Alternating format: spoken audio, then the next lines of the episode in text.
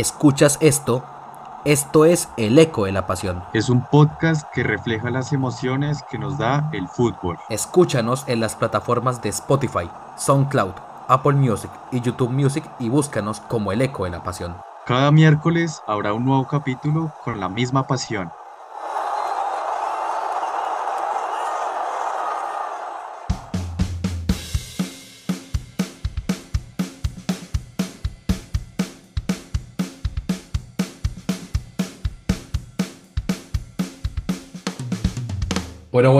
Hola a todos nuevamente a esta nueva emisión, el tercer capítulo de El Eco de la Pasión.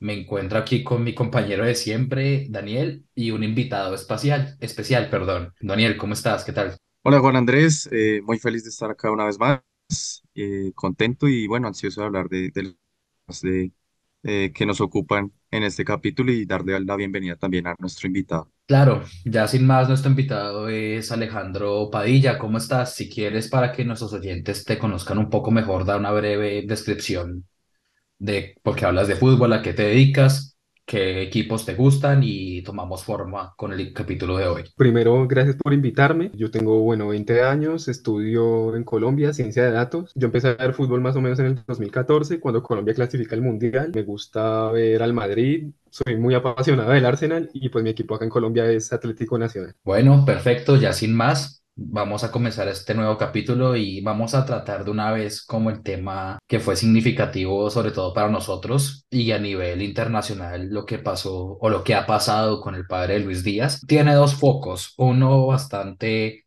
miedoso para el ambiente nacional e internacional, pero a la vez como obvio. Quienes secuestraron al padre de Luis Díaz, pues Luis Manuel Díaz, fue nada más y nada menos que la guerrilla del ELN, donde se han especulado diferentes pues, cosas como que ellos esclarecen ante los medios que fue un error secuestrarlo, que yo no sé qué. Pueden ser diferentes pantallas políticas o mediáticas, no lo sabemos, pero el punto es que eso es lo que ha ocurrido.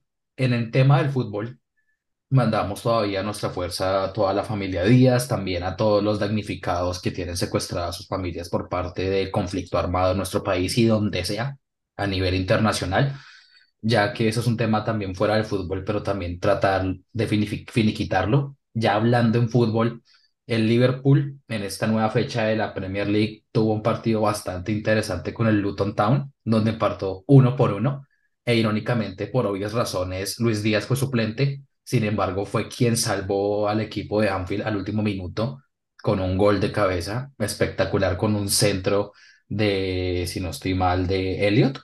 De Elliot, sí, de Elliot, al segundo palo. Y pues el Guajiro celebró con una camiseta Libertad a papá. Tanto es así que la FA no va a sancionar al futbolista porque ese tipo de acciones son bastante innegables en la liga, en la Premier League, en toda la competición de Inglaterra. Sin embargo, por la situación, también es como un llamado a todos a todos estos temas, como lo hizo Instagram en Twitter, donde esclareció que no habla como futbolista, sino como Luis Díaz, víctima de secuestro. Ya sin más, entremos en materia en la Premier y pues sobre todo que esto siga mejorando. En la Premier, ¿qué me tendrían que decir muchachos? ¿Qué pasa en la mejor liga del mundo en estadísticas? Porque siempre está la pelea entre la española y la inglesa, a mi parecer. Claro, yo quisiera que Alejandro, nuestro invitado de hoy, que es fanático de la Premier, nos hablara un poco de lo que está pasando en este momento en la Premier, que está bastante interesante. Sí, la verdad, pues aunque el City vuelva a estar primero como en los últimos ocho años, pues la verdad sí está bastante interesante. En el partido de Liverpool primero decir que pues hay que tener una fortaleza mental también muy grande para con toda la situación que está pasando eh, poder entrar a un partido y pues acabarlo empatando. Comentarios corticos sobre el partido de Liverpool. Darwin Núñez que eh, otra vez vuelve a fallar una ocasión bastante clara. Un blooper. Eh, después contra el Bournemouth mete las más difíciles, pero pues sí, por ahí se le pudo complicar un poco al partido, pero con este empate Liverpool por diferencia pues acaba tercero en la tabla. El Arsenal queda cuarto tras eh, un mal partido contra el Newcastle, también lleno de polémica con ese gol que se pudo haber anulado por tres distintas posibles faltas, pero a pesar de si fuera gol o no, también mal partido el Arsenal que a mi parecer desde que se fue Shaka no acaba de, cuajar el equipo. Havertz tampoco acaba de convencer y pues el City nada, o sea, volvió a ganar. Doku que está jugando muy bien. Grealish, que al parecer ha perdido el puesto, pero ya sabemos que estas son cosas de Guardiola. En una temporada eres muy importante y a la siguiente puede que ni juegues. Lo mismo le ha pasado a Mares, a Silva, a Gundogan. El partido de ayer, yo creo que el más emocionante de esta jornada, Tottenham-Chelsea. Un partido que otra vez el Tottenham se leía muy bien. Estuvo a punto de ponerse 2-0 en un momento con un gol de Son. Yo no sé cuántas veces va a meter Son ese gol en esta temporada porque ya se lo he visto muchas veces. Al Arsenal le metió un igualito. Se lo acaban anulando por fuera de juego y después por las expulsiones, pues se acaba desvirtuando el encuentro y pues Postecoglou decide jugar una defensa muy alta con nueve jugadores y pues acaba marcando un hat Jackson que pues falló bastantes ocasiones y aún así le dio para meter tres. Claro, interesante el análisis que, que hace nuestro invitado, la verdad, porque yo también vi varias fechas. El de City, debo admitir que no lo vi, me enteré el resultado y un resultado bastante abultado. De esos resultados que hoy en día no se ven casi, la verdad. Pero bueno, es el City, ¿no? Y como decía Alejandro, un Doku esplendoroso, la verdad. O sea, Doku ha caído de pie en el City. Es difícil engranar tan rápido en un equipo de Guardiola, pero Doku lo ha logrado. Con respecto al partido de ayer, sí, el más emocionante, la verdad, por tuvo de todo. Yo creo que el compacto de ese partido puede durar fácilmente 20 minutos por las expulsiones, los goles anulados, el VAR entró muchas ocasiones. De hecho, el Tottenham no jugó nada mal y la gente lo reconoció y me parece un buen acto de la gente reconocer que el equipo, por más adversidad que tuvo en el, en el encuentro, eh, con expulsiones, la verdad, pues bueno, que son parte del juego, eh, dio la cara. Casi se lo empata el Chelsea, de, eso, de hecho lo hizo. Eh, lo pudo haber ganado, la verdad, porque el Chelsea no sé, no me convence. Yo sigo al Chelsea, soy algo fanático del Chelsea, pero pues Pochettino todavía no, no da con la tecla.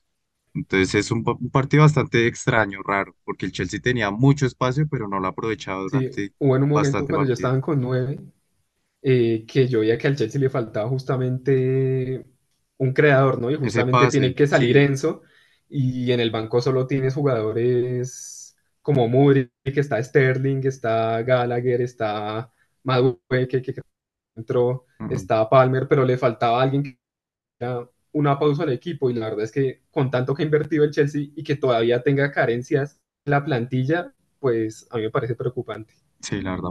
Sí, sobre todo ya para quitar el tema de la Premier, pues el Chelsea encontró una victoria, digamos, con mucho condimento. Yo irónicamente en esta emisión tengo puesta la camiseta Argentina y uno de los expulsados como raro fue Cristian Romero. Lo de Romero ya no sorprende, o sea, él es un defensor de los mejores a nivel juvenil y tiene mucho carácter, pero a veces esa explosión al defender lo hace vulnerar a su equipo y lo que decíamos la emisión pasada con, con Daniel Postecoglou y eh, como tal el Tottenham está jugando muy bien. Es cierto que en la liga alemana como está pasando de todo, toco la liga alemana con un punto clave porque el punto clave pues obviamente es Harry Kane donde otra vez el clásico de Bundesliga, que ya ni siquiera parece un clásico por cómo el Bayern pasa por encima al Dortmund, le ganó 0-4 en el Signal Iduna Park con un hat-trick de Harry Kane, que pasó lo mismo, el hat-trick lo completó en los últimos 15 a 10 minutos como lo completó Jackson, pero aún así el Dortmund le gana al Newcastle en casa, donde perdió el Paris Saint-Germain por goleada. Y aún así el Dortmund pierde por goleada con un Bayern Múnich, pues que el Bayern siempre es favorito en Alemania, pero el líder es el poderoso Bayer Leverkusen de Xavi Alonso, que está jugando muy bien, que tiene nada más y nada menos en el medio campo al mismísimo Xhaka, donde hace falta mucho tema de control que se lo está dando Xhaka al Leverkusen y lo que le falta al Arsenal porque Havertz y Odegaard, Odegaard es un excelente jugador, pero no tiene mucha parte defensiva como la tenía Xhaka, que era más mixto. En cambio, Havertz es más atacante, a veces juega de nueve con Alemania y ahí se nota el hueco que tiene Arsenal a veces cuando juega con los tres, porque Rice no puede hacerlo todo pues en, en la zona medular. Sin embargo, ya para terminar el tema de Premier, y creo que ese es el tema global para ir pasando a la Liga Española, es el tema del VAR. El VAR y los arbitrajes en Europa están teniendo un problema muy grande porque hay muchas discusiones. Aquí en España hay una huelga tremenda en partidos del Celta, Sevilla, del Betis, el mismísimo Barça Real Sociedad, el partido de Rayo Vallecano contra Real Madrid también hubo goles anulados a Vinicius Juniors muy marcados, donde dicen que la competencia de los árbitros no es sana con la justificación del VAR. El VAR, temporada tras temporada, va teniendo un debate. En la liga femenina española, sobre todo porque son las campeonas del mundo y también las campeonas de Europa por parte del Fútbol Club Barcelona, llegan eh, diciendo que el VAR es necesario y es una gran herramienta. Yo también creo que es una gran herramienta, pero el problema siguen siendo los árbitros. ¿Ustedes qué creen que pasa? Y así pasamos formalmente a la Liga Española, que tuvo más acción en la tabla que en goles, porque goles casi no hubo. Como casi siempre, la verdad, España es una liga muy reñida. Los partidos no son tan atractivos. La verdad, esa liga es llamativa y puede considerarse la mejor o la segunda mejor del mundo simplemente por dos, tres equipos que son Real Madrid y Barcelona y de vez en cuando Atlético de Madrid, no siempre. Eh, entonces yo creo que la Liga Española siempre está ahí, a trompicones, va... Ah, eh, es muy, ¿cómo decirlo? Depende mucho de esos dos equipos poderosos. Si uno de esos dos se va o, no está al nivel que, que le conocemos, la verdad es una liga de uno. Entonces, yo creo que sería una nueva Bundesliga, una nueva liga francesa, por decirlo así. En cuanto al tema de los árbitros, yo creo que es complicado, sobre todo en España. Me hace muy llamativo que en Inglaterra estén equivocándose tanto, porque los árbitros en Inglaterra no son tan malos, o sea, tienen reglamento más claro que en otros países. En España ya siempre ha habido errores y cada jornada es una polémica. Entonces ya no sorprende lo que pasa en España. El VAR para mí es muy necesario, es una gran herramienta, pero como la siguen utilizando humanos, pues va a haber errores. Entonces eso ahí no hay nada que hacer. Sí, la verdad, eh, continuando con lo del VAR, yo también estoy a favor de las tecnologías. Me parece que son necesarias, son necesarias para que el juego avance. El fuera de juego asistido, el fuera de juego automático también me parece una muy buena opción el problema que yo veo, sobre todo con Premier, que es lo que pasa a veces, se introduce el VAR en la mayoría de las grandes ligas y la Premier por querer eh, dar la fachada de proteger el juego antiguo, como es el juego clásicamente, entonces no introduce el VAR hasta unas temporadas después. Y lo mismo pasó con el fuera de juego asistido. Esta temporada, cuando fácilmente lo pudieron haber añadido, no lo añaden. Y pues se están equivocando bastante esta temporada en Premier falta unanimidad en las decisiones y eso es lo que pelean mucho. Eh, Arteta, que es un entrenador muy calmado, salió enfurecido peleando contra el VAR y con el PJ que ya se le conoce más por salir a pedir disculpas a Arsenal y a Liverpool que por funcionar bien. Entonces, pues es un problema bastante grave. Ya descendieron un árbitro una jornada a segunda división entonces vamos a ver qué pasa. Y hablando de la Liga Española, me parece que ha tenido un bajón, obviamente. Dependía mucho de Barça y Madrid y dependía mucho de Cristiano y de Messi, ¿no? Y pues esta temporada está el Girona, vamos a ver hasta dónde le da. Me está sorprendiendo bastante. Yo pensaba que para en estas jornadas ya se habría desinflado un poco. Pues, tiene jugadores como Jan Herrera y como Darwin Machis que ya han hecho milagros anteriormente con el Granada. Entonces, vamos a ver de 12 jornadas han ganado 11 y perdido una, que fue el 0-3 contra el Madrid. De resto, el Girona es un cohete. Tanto así que le ganó de visitante a los Asuna, y eso sorprende porque los Asuna tuvo una gran temporada la pasada. Estuvo, ahí, estuvo a punto de ir a Conference, pero perdió en fase regular. El Real Betis ganó 2-0 con la figura de Isco Alarcón, el renacimiento hmm. de Isco de Francisco, va, mucho que ver. El partido discutido que les mencioné anteriormente, Celta y Sevilla, uno por uno. El Barcelona sobre la hora con un Ter Stegen superhéroe, el Capi. Y pues Araujo, 1-0, que le da vida a la liga también, porque se pone reñida la tabla. ¿Y por qué se pone reñida la tabla?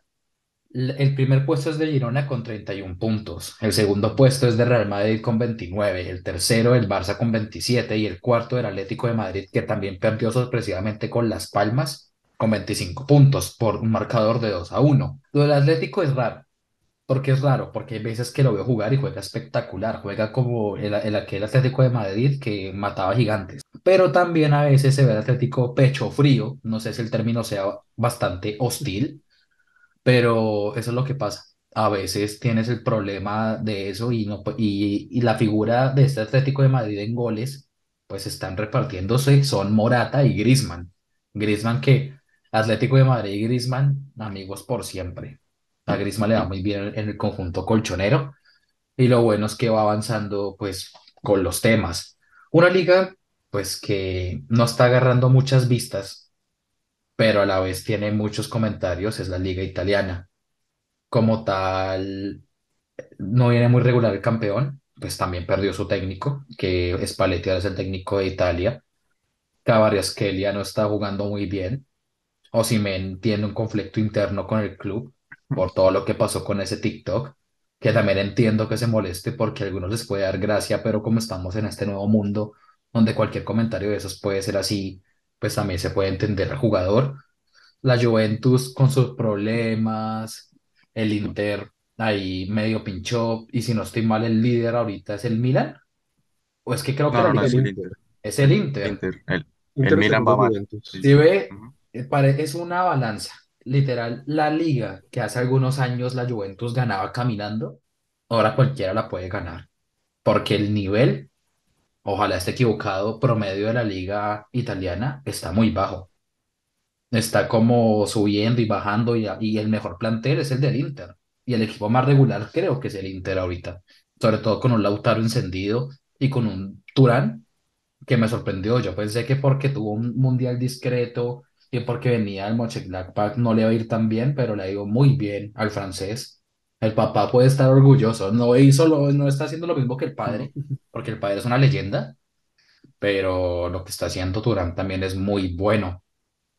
Entonces, en Francia, lo mismo de siempre, el París no, no, no para de convencer, pero es el favorito. El Lyon, el Lyon, que es el club más tradicional que yo creo que es de Francia con el Marsella tiene un problema gigante como el del Ajax, que no lo hemos mencionado en los programas, que están en zona de descenso y literal su entrenador, que fue una figura italiana, campeón en 2006, Grosso, sufrió un atentado junto a todo su equipo y le, le- le tomaron 13 puntadas en su párpado. Eso pasó de todo aquí, como lo decimos ahorita con, con el tema de Luis Díaz, no a la violencia. No a la violencia, hay que disfrutar este hermoso deporte que nos brinda tantas emociones. A veces pueden ser negativas, pero todos somos seres humanos y la violencia no es el camino a eso. Entre violencia, emociones y más cosas, para no alargarnos más en tema europeo, vamos a pasar porque se viene jornada de Champions. Se viene la cuarta jornada de la fase de grupos entre el día martes y miércoles, o sea, entre hoy y mañana, 7 y, 7 y 8 de octubre, de noviembre, donde perfectamente ya varios planteles pueden estar clasificados a la siguiente ronda, a octavos de final. Uno de esos, milagrosamente, porque el grupo, por el grupo que le tocó, yo siendo hincha, lo tengo que admitir, es el Barcelona. Ya le gana el Shakhtar de visitante y ya prácticamente está en octavos de final, menos mal. Tercera jornada de Europa League, no más.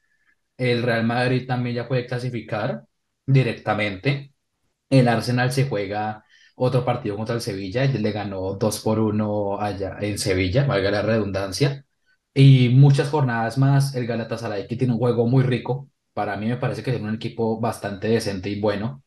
El Tiene buenos nombres. mu- buenos nombres, un Icardi que prácticamente está encendido, un medio campo con Torreira, Mertens, Saja. O sea, tiene un equipo bastante pues, está decente y para y Muslera en que un buen sí, claro, a mí lo de Saja me sorprendió que fuera Galatasaray, pero también me da, me gusta porque todo el mundo decía antes de todo el desastre en el Manchester United que los que clasificaban eran el Bayern y el United, pero yo creo que el United se puede estar quedando en Europa League si el Puede ser. Galatasaray sigue así.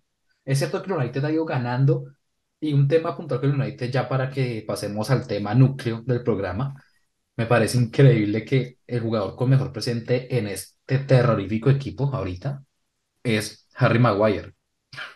Está jugando muy bien al inglés. Está defendiendo, está mandando buenos cambios de frente, es un buen referente, pero aún así el equipo no está ubicado, tiene problemas internos. Anthony con sus otro problema como el de Greenwood, pues ya se resolvió, pero no cuaja el plantel, Ten Hag no le gustan unos, otros, los Diablos Rojos otra vez están teniendo una temporada del olvido. Y ya sin más, que estábamos hablando de mucha emoción, se jugó la final de la Copa Libertadores entre Fluminense y Boca Juniors. Sí, otra final perdida para los Bosteros. ganó Fluminense 2 por 1 en un partidazo donde en 60 minutos, casi 70, perdón, 70 minutos, Fluminense dominó con gol de Ezequiel, con gol de Germán, perdón, Cano, normal Cano, jugando espectacular con John Arias, que me equivoqué el nombre en la emisión pasada, Mm, John Arias, jugando muy bien, un colombiano con un gran presente. El empate vino para mí el mejor jugador de Boca Juniors en presente, pues con un futuro prometedor es Barco, Advíncula, el goleador de la de Boca, siendo lateral, pero a la vez extremo, o cuarto gol y con la pierna menos hábil, fue un buen gol. Le dio emoción al partido, tanto así que nos fuimos a tiempo extra, donde Kennedy mete un golazo que se invirtió con Keno, es un toque espectacular, donde aquí comienza la parte contra de los colombianos, que es Fabra, donde todo el mundo le critica a Fabra de pronto su forma de jugar de lateral, que a veces sale tarde y a veces vuelve tarde, que eso fue lo que pasó en el partido contra Uruguay, donde prácticamente por su dormida nos hicieron ese gol de penalti cómo se queda un segundo tarde atrás y ¡pum! Ya gol y un golazo. Kennedy celebra, pero sorpresa, el juvenil no sabía que tenía amarilla roja. Se queda con uno menos Fluminense y Boca tiene esperanza, pero aquí ya viene la parte no de juego, sino de irresponsabilidad, de actitud por parte de Fabra, que es uno de los referentes de Boca Juniors ahorita. Le da una bofetada, pues obviamente con teatro por parte de Nino, pero igualmente es una agresión roja directa para el jugador de Boca y otra vez vuelve a estar igual. Fluminense un poco más fuerte, pero echado para atrás, tenía como línea de 7 o línea de 5. Mm, El Ya, pues ya, hay que jugar a ya, defender. por eso Ya las, imágenes eran claras. Advíncula con la, con la tristeza, el llanto de tristeza, y Marcelo con el llanto de la alegría, donde el enigma de esta Copa Libertadores, pues es Marcelo, ya que volví- volvió a casa, donde comenzó su carrera futbolística, le dio la primera Libertadores a su equipo. O sea, es bonito lo que hizo Fluminense.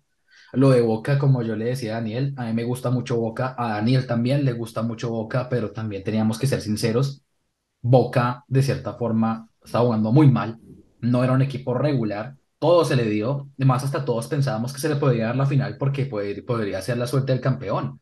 Pero también estábamos hablando de la regularidad de Fluminense. Fluminense era el mejor, uno de los mejores equipos de Brasil y tenía toda la apuesta en Libertadores. ¿Y qué decimos de el técnico? Menos mal le fue bien con su equipo porque con Brasil, en la dirección técnica, creo que es técnico interino, está dirigiendo los dos, no le ha Sí. ido muy bien y con, Mm. el- con, con la, con el seleccionado brasileño. Sin embargo, pues se, se terminó la copa y pues yo creo que del juego podemos hablar varias cosas, pero es que también tenemos que hablar de esa previa, todo lo que pasó. Niños y padres en locura vendiendo sus motos, PlayStation, todo, todo inundado de memes, me parece una Las locura. becas. Las becas, yo voy a decir algo, yo amo mucho este deporte, yo soy aficionado, pero independientemente si mi equipo hubiera ganado, yo creo que yo no hubiera hecho eso. O sea, yo no, yo no hubiera, yo no hubiera perdido la posibilidad de estudiar como lo estoy haciendo ahora, es un ejemplo claro, o como, o vender mi consola y mi computador, que es mi herramienta de trabajo, y después quedo así todo achicopalado con mi equipo ganador, pero yo sin nada que hacer. Entonces, como tal, quiero como dos opiniones puntuales de ustedes. En la parte de lo que significó esta Copa Libertadores, sobre todo con una hinchada tan grande y tan apasionada como la 12 de Boca Juniors, que, que literal fue el punto de foco durante los días previos, obviamente en la final. Y ustedes me dirán si encuentran eh, donde cuando Fluminense metió el primer gol, muchos de Boca celebraron y era mentira, era gol de obviamente de Fluminense. Bueno, ¿ustedes qué piensan de la final como tal? En parte de juego y pues todo lo que pasó, porque fue una novela esta final de Copa Libertadores. Sí, dale Alejandro, quiero saber tu, ¿sí? tu opinión. Ok. Sí, sí, sí, Bueno, eh, pero no alargarme mucho. Primero, pues sí, no, yo la verdad soy muy fanático del juego, pero la verdad no, no hubiera desaprovechado esas oportunidades y sobre todo por cómo venía jugando Boca. Boca, creo que si no estoy mal, desde el 2020 no ganó un partido mata-mata de Libertadores.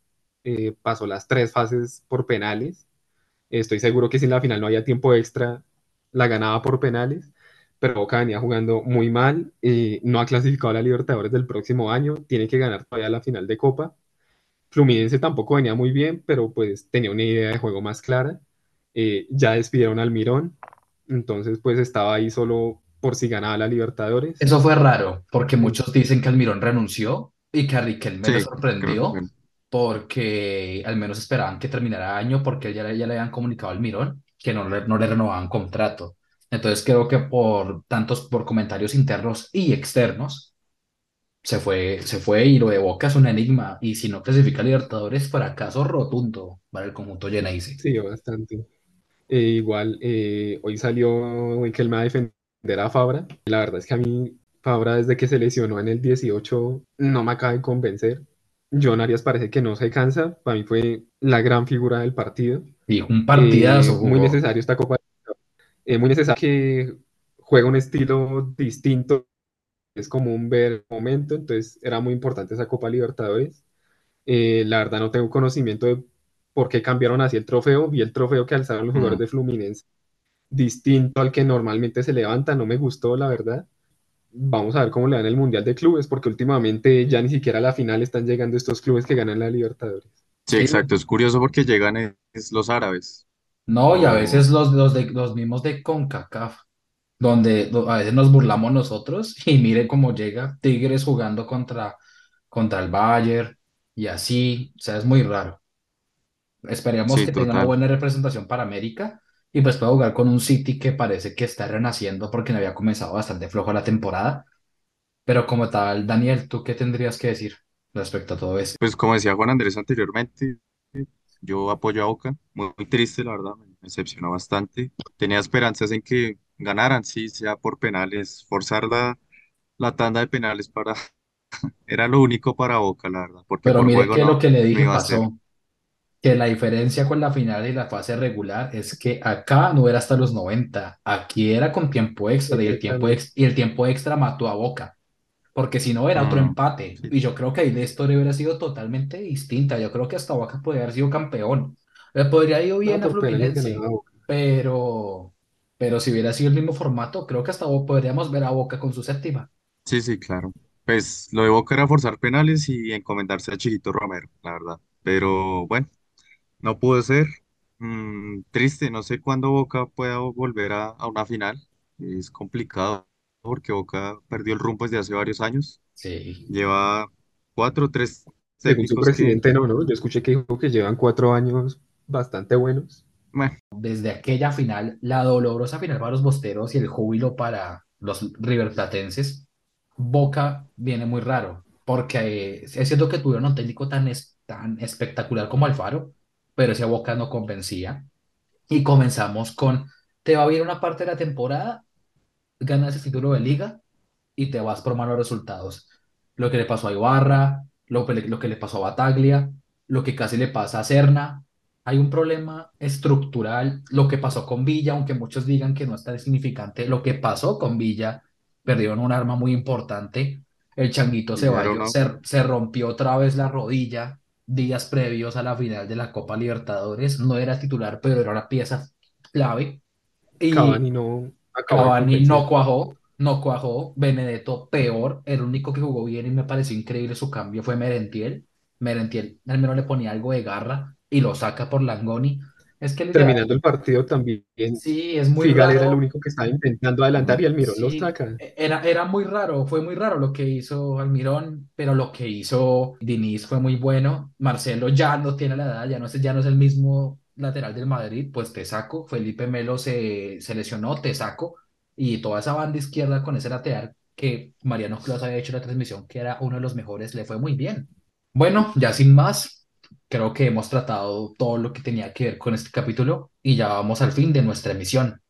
Así es, muchas gracias a todos por estar aquí conectados con nosotros y los esperamos en la próxima en la que hablaremos sobre, bueno, resultados de ligas también, como en esta, y, y los resultados de, de jornadas de Champions y algo de la previa de, la, de las eliminatorias sudamericanas. Muchas gracias, Alejandro, por aceptar la invitación y estar con nosotros el día de hoy. El placer es mío, muchas gracias por tenerme en cuenta. Gustó bastante, entonces muchas gracias también. Bueno, ya sin más, gracias por escucharnos. Recuerden suscribirse a nuestras plataformas, compartir, comentar. Todas las sugerencias que ustedes nos brinden nos harán mejorar, pues, día tras día. Sin más, esto fue El Eco de la Pasión, tercer capítulo y estén pendientes. Gracias.